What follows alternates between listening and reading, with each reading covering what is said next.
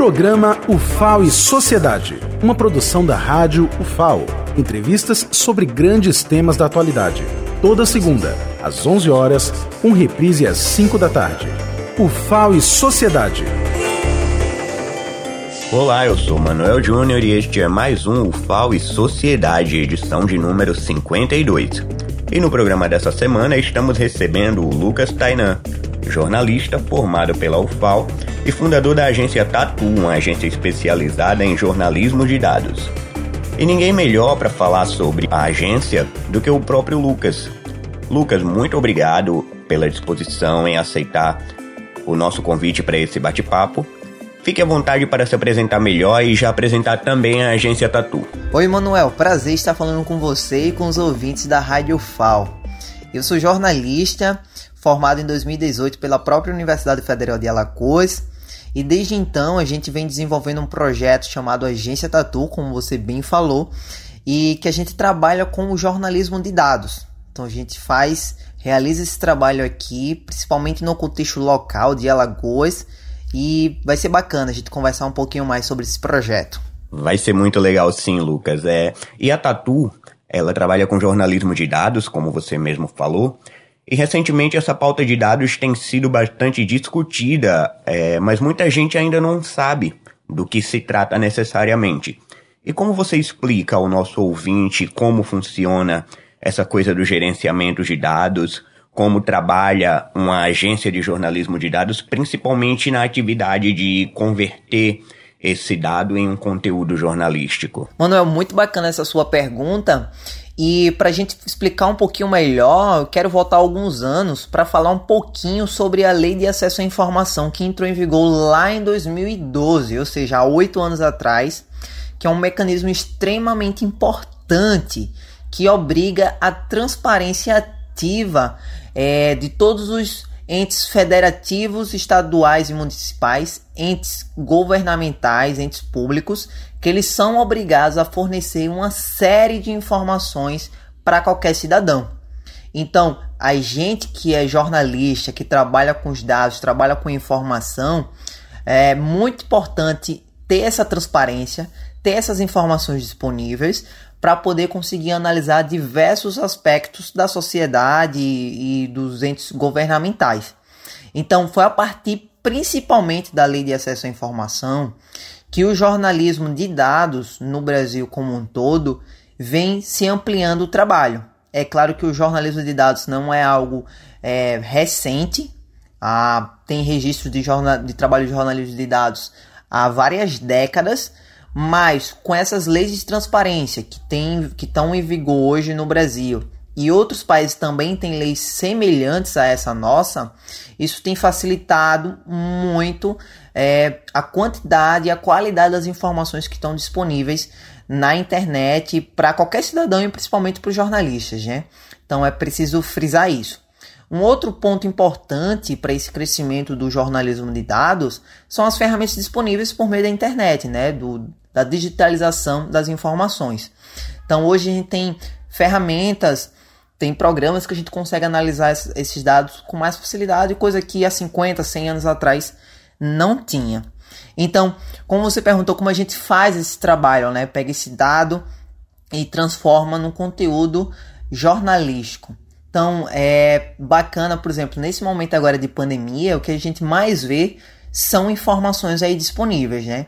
Então, para você ter ideia, é, todas essas informações, na maioria das vezes, são colocadas dentro do banco de dados. Então, imagina ali uma planilha do Excel com milhares até milhões de linhas só de informações sobre, por exemplo, casos é, de é, infectados por município, de mortes, de recuperados, de testes realizados. Imagine um cidadão pegar uma tabela dessa com milhares de linhas e tentar interpretar e tirar alguma informação. Então, o jornalismo de dados surge justamente para a gente fazer a coleta dessas informações, que pode ser é, numa base de dados, e tentar traduzir é, essas informações de uma forma mais compreensível para quem está acessando aquele conteúdo. Então, o objetivo principal do jornalismo de dados é isso: facilitar a compreensão de dados que estão ali disponíveis, que todo mundo tem acesso na maioria das vezes, mas que não consegue interpretar e compreender essas informações. Então, nosso trabalho como jornalista é de traduzir as informações. Então, no Jornalismo de Dados a gente faz isso, mas faz analisando várias bases de dados, milhões de linhas e células é, que estão contidas nesses documentos e arquivos. Para deixar mais claro para quem está nos ouvindo agora, vou dar um exemplo de uma matéria que a gente fez e publicou agora no início do mês de julho.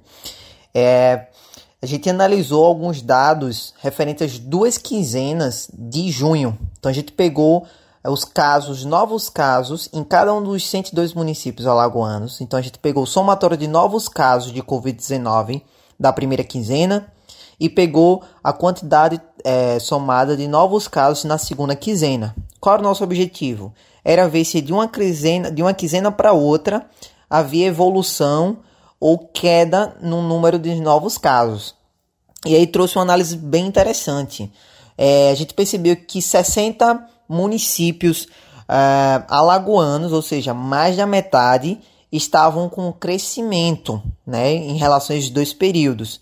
Já 37 municípios estavam caindo, inclusive Maceió, é, e quatro se permaneceram no mesmo patamar, ou seja, o mesmo volume de novos casos que eles tiveram na primeira parte do mês, tiveram também na segunda parte. Isso a gente fez a partir de analisando vários dados, várias informações é, sobre esses casos de Covid-19 e tornou isso visualmente interessante e compreensível para as pessoas. Então a gente criou um mapa de Alagoas, onde a gente colocava as cores por cores. Isso está até no nosso Instagram, quem quiser pode seguir lá a gente. Então a gente dividiu por cor. É, a cor vermelha são os municípios que é, tiveram um aumento nesse, nesses duas quinzenas e o azul são, as, são os municípios que tiveram a queda, né? Já o, o laranja são os municípios que se manteram igual. Então, quem quiser conferir, vai no nosso site ou mesmo nas nossas redes sociais. Então, esse é um exemplo prático de como a gente trabalha os dados, transforma em matérias, em visualizações, para que as pessoas consigam entender estas informações. É muito importante você ter citado isso, Lucas, do, da lei de acesso à informação, não é? Que é algo de utilidade pública e que muita gente não sabe como ter acesso a essas informações tão relevantes e por isso que é bastante importante esse trabalho de vocês com o jornalismo de dados. E a agência Tatu ela começou na UFAL, não foi, Lucas? Você é formado em jornalismo, mas a agência não começou necessariamente como uma empresa júnior do curso. Ela começou como o seu projeto de TCC, não foi? E que depois vocês puderam aprimorar. Entretanto, nesses últimos anos, nós temos visto um crescimento na própria UFAL desse movimento de empresa júnior. O próprio COIS, o curso de comunicação social da UFAL, onde eu e você estudamos, é, ele já tem a sua própria empresa júnior, ele tem a Jangadeiros, a empresa júnior da comunicação social, também tem a AGERP, né, a Agência Experimental de Relações Públicas, e na UFAL inteira a gente vê um crescimento desse movimento de empresa júnior, de agências experimentais.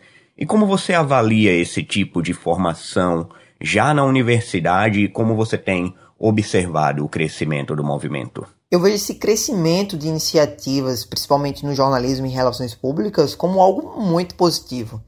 Porque quando eu estava na faculdade, a gente via iniciativas nessa linha em outros cursos, é, mais voltados para exatas. E ter esse tipo de trabalho dentro de áreas da comunicação é muito bacana. Isso fortalece o, o trabalho tanto dos jornalistas, de relações públicas e de outras áreas que envolvem a comunicação. É, quando a gente estava na faculdade, né, a Gestatu surgiu justamente dentro da faculdade. Ela nasceu do meu projeto de TCC, então foi lá em meados de 2016 que eu comecei a pensar nesse formato da agência Tatu, ela já tinha esse nome.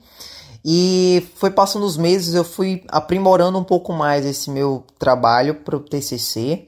Nesse meio tempo, duas amigas minhas, duas colegas de curso, elas se interessaram e quiseram também é, desenvolver esse trabalho da agência, que foi a Graziela França e a Micaele Moraes, que hoje estão formados, são jornalistas.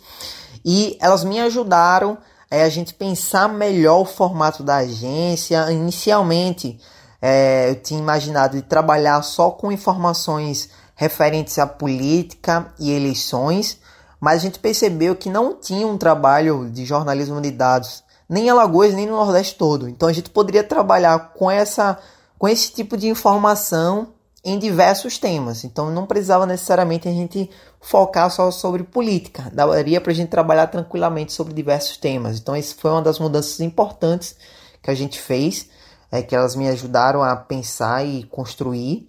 E a gente foi formatando a agência, né? E aí oficialmente a gente lançou o nosso site, a agência Tatu, em abril de 2017. E eu ainda não tinha apresentado o TCC, né? Então, a gente de, de lá para cá vem fazendo um trabalho bem interessante, um trabalho que tem tido um certo reconhecimento local e até mesmo nacional. Isso é muito bacana, né? Um projeto que nasceu dentro da faculdade, então a gente teve apoio dos professores que nos ajudaram muito e é, isso foi muito bacana nesse início, né? É extremamente importante.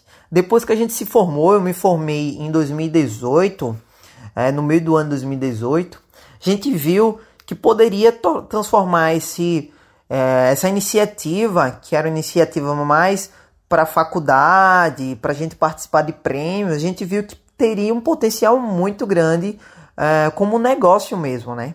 Então, desde então a gente vem ampliando o nosso trabalho, criando parcerias importantes para desenvolver o jornalismo local e até para ocupar uma lacuna que as redações hoje têm em Alagoas e até mesmo no Nordeste, né? Porque é, a gente sabe que a gente não tem é, uma disciplina específica de jornalismo de dados na faculdade, ainda não tem, mas eu acredito que nos próximos anos isso possa vir a ter. Mas a gente não temos profissionais hoje no mercado, na maioria das vezes, qualificados e com conhecimento adequado para trabalhar com essas informações que a gente trabalha hoje, né? Que é analisar, interpretar e tornar visivelmente, visivelmente interessante é, essas informações para o leitor. E além disso, Lucas, vocês têm trabalhado o jornalismo de dados por meio de serviços de utilidade pública. Por exemplo, agora durante a pandemia, vocês lançaram um projeto para mapear lugares onde podem ser encontrado álcool em gel para vender e no ano passado também foi lançado um aplicativo que informa quais postos de combustível com o melhor custo-benefício. Conta um pouco sobre esses projetos e como que eles funcionam. Esses projetos são bons exemplos de como a gente trabalha também dentro do jornalismo de dados. Então a gente está acostumado a ver matérias em sites de notícias, reportagens na TV, mas o jornalismo de dados traduz essas informações não necessariamente colocam nesses formatos tradicionais. Então, por exemplo, esses projetos de, do preço de combustíveis, é, ele se chama, ele é um app, na verdade, se chama Abastece Maceió, está disponível aí para quem quiser baixar para dispositivo Androids. É, e a gente começou a projetá-lo lá em maio de 2018, quando teve as, as greves dos caminhoneiros. Então foi um momento em que muitos postos de, de combustíveis do Brasil todo, inclusive aqui de Maceió também, é, que não tinha combustível disponível. Então, é, a gente tinha acesso a uma API da Cefaz. O que é, que é a API? É uma porta de acesso a dados de notas fiscais que a Cefaz libera para alguns programadores mediante a cadastro. Então, a gente já tinha esse cadastro e a gente criou um robô, um script que coletava essas informações e em pouquíssimo tempo a gente conseguia saber quais eram os postos de combustíveis que tinham é, ainda gasolina, enfim, disponível à venda. Só que como a venda era muito rápida e o robô rodava de um em uma hora, esse dado ficava um pouco defasado, né? Então a gente rodava agora e só tinha o dado de uma hora atrás. Se fosse no posto de combustível, já tinha a possibilidade de não ter mais combustível. Então na época a gente preferiu não é, publicar esse, tipo, esse conteúdo, porque tinha essa defasagem, poderia prejudicar algumas pessoas que ia sair de casa e ia lá abastecer e não tinha disponível, né?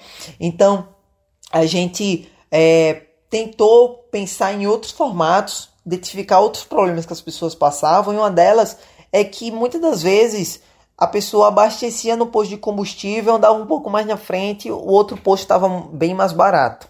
Então, a partir desses dados de notas fiscais da Cefaz, a gente viu que era possível desenvolver um aplicativo onde mostra todos os postos da capital onde tem a gasolina mais barata. Então, você que quer saber um pouco mais, baixe o aplicativo Abastece Maceió e lá ele mostra até é, dá até para filtrar por bairro. Então, se você, sei lá, mora no Farol ou trabalha no, no bairro Farol ou no centro, ou que seja, você consegue filtrar lá e saber por bairro ou pela cidade inteira qual o posto de combustível que está mais barato. Isso é muito bacana.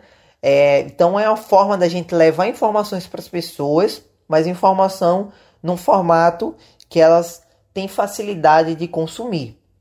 E aí, pegando essa mesma base de dados da Cefaz, é, a gente agora, no início da pandemia, identificou que as pessoas estavam muito em busca de álcool em gel. Então, logo no início que se começou a falar mais sobre é, a Covid-19, os impactos que ela teria, e que é, a higienização seria fundamental né, para minimizar o, o, o risco de contaminação, né, enfim, é, muitos estabelecimentos, farmácias esgotaram os lotes de é, álcool em gel.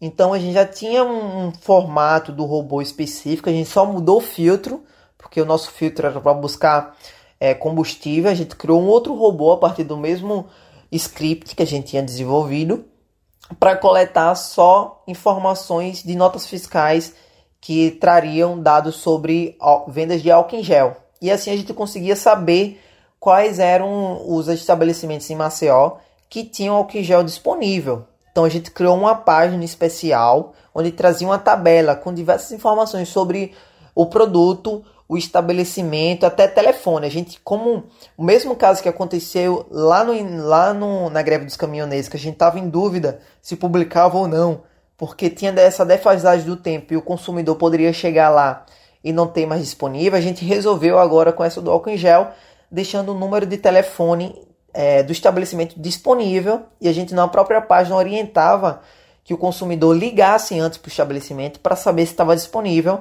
o álcool em gel e que ele pudesse ir lá comprar. Então foi uma página que deu muito sucesso. Em apenas dois dias que a gente lançou, a gente teve mais de 50 mil acessos. Então, para você ter ideia, o nosso acesso anual da Gestatur fica ali em torno de 20 mil acessos. Em apenas dois dias, a gente mais que dobrou esse volume de acessos. Então, deu muito certo. A gente também teve uma parceria muito bacana com os principais veículos é, de comunicação do Estado que publicaram esse, essa nossa iniciativa como matérias. É, é, a gente deu até entrevista para TV, para rádio. Então foi muito bacana e uma forma da gente é, também fazer esse trabalho de utilidade pública, né? A gente quer ajudar de fato as pessoas, quer ajudar nesse dia a dia e o jornalismo de dados está aí para isso. E os números de fato impressionam, Lucas, justamente por essa relevância social que tem, por, por ser algo de muita utilidade pública e por isso que vocês conseguem tantos acessos.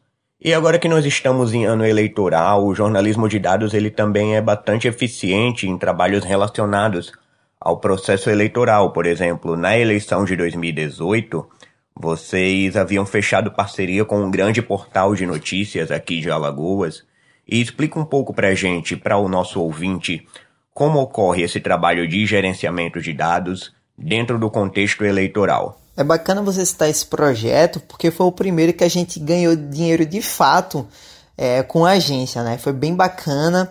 Eu já tinha tido uma experiência de cobertura de eleições, que foi a eleição de 2016. Então, no meu estágio, que era um site de notícias local, a gente trabalhou muito forte dentro das eleições, mas tinha uma coisa que me incomodava demais, que era o tido jornalismo declaratório. Então, é aquele que um fulano falou isso, o cicrano falou aquilo, e que a verdade fica ali é, por responsabilidade de quem falou.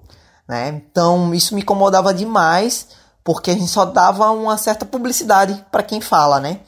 Então, nas eleições de 2018, a gente montou um projeto onde a gente, o nosso foco era trabalhar dados sobre as eleições, diversas perspectivas, e a nossa ideia, como a gente identificou que os veículos de comunicação local não tinham profissionais para trabalhar é, esse tipo de informação, então nosso objetivo era ofertar esse conteúdo para eles, montar um projeto para que pudessem ter, durante esse período de eleição, é, um conteúdo diferente, exclusivo e inédito. Então a gente montou um projeto, passou alguns meses ali arquitetando, pensando como seria isso, formato, analisando o tipo de dados que a gente poderia explorar e ofereceu para o TNH1. Foi o primeiro que a gente ofereceu e de cara eles quiseram. A gente ficou muito feliz e ali durante dois meses, é, basicamente do período de campanha eleitoral, a gente é, realizou quase 30 matérias voltadas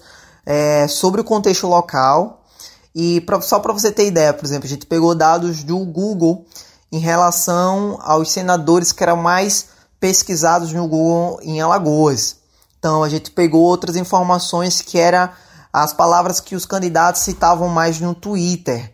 Também tinha informações sobre o perfil do eleitorado em Alagoas é, quantos por cento eram mulheres, quantos por cento eram negros. Então deu muitas informações é, bem interessantes, né? Então é, a gente tinha muita preocupação de fazer um trabalho correto, um trabalho bem feito. Então em cada matéria que a gente produzia para o TNH1, nosso objetivo era ter uma matéria mais explicativa, né? E sempre com a visualização. Porque não adianta nada é a gente trazer um monte de dado e colocar isso num texto corrido. É a gente muitas das vezes não está facilitando a compreensão dessa informação que está ali. Então, no jornalismo de dados, a gente tem muita preocupação de criar visualizações, sejam gráficos, infográficos, até mesmo vídeo, que facilitem o entendimento daqueles dados que a gente está mostrando naquela matéria. Então, toda matéria que a gente publicava nesse, dentro desse projeto de eleições do TNH1 sempre tinha uma visualização para facilitar a compreensão é, dessas informações. Então foi muito bacana, a gente teve muito feedback positivo. Né? A gente já começou com o pé direito, posso dizer assim, realizando esse, esse primeiro trabalho é, de cobertura das eleições. E para esse ano a gente pretende continuar é, um trabalho nessa perspectiva e um que a gente quer ampliar, já vou adiantando até aqui para os ouvintes, gente quer tentar trabalhar em cima é, em relação às fake news que é algo muito importante que hoje tem causado muito problema, né? Não só aqui em Alagoas, mas no Brasil e no mundo todo. É, e a gente tem muita essa preocupação em relação às fake news e a gente tem consciência que agora nas eleições pode surgir muitas. Então a gente está preparando alguns projetos dentro dessa linha também. Olha só, informação em primeira mão para o nosso ouvinte da Rádio FAO. Novo projeto da agência Tatu de combate a fake news. Muito legal esse tema, Lucas. E o nosso tempo está quase acabando, mas eu não podia deixar de fazer uma pergunta que certamente o nosso ouvinte também está se questionando.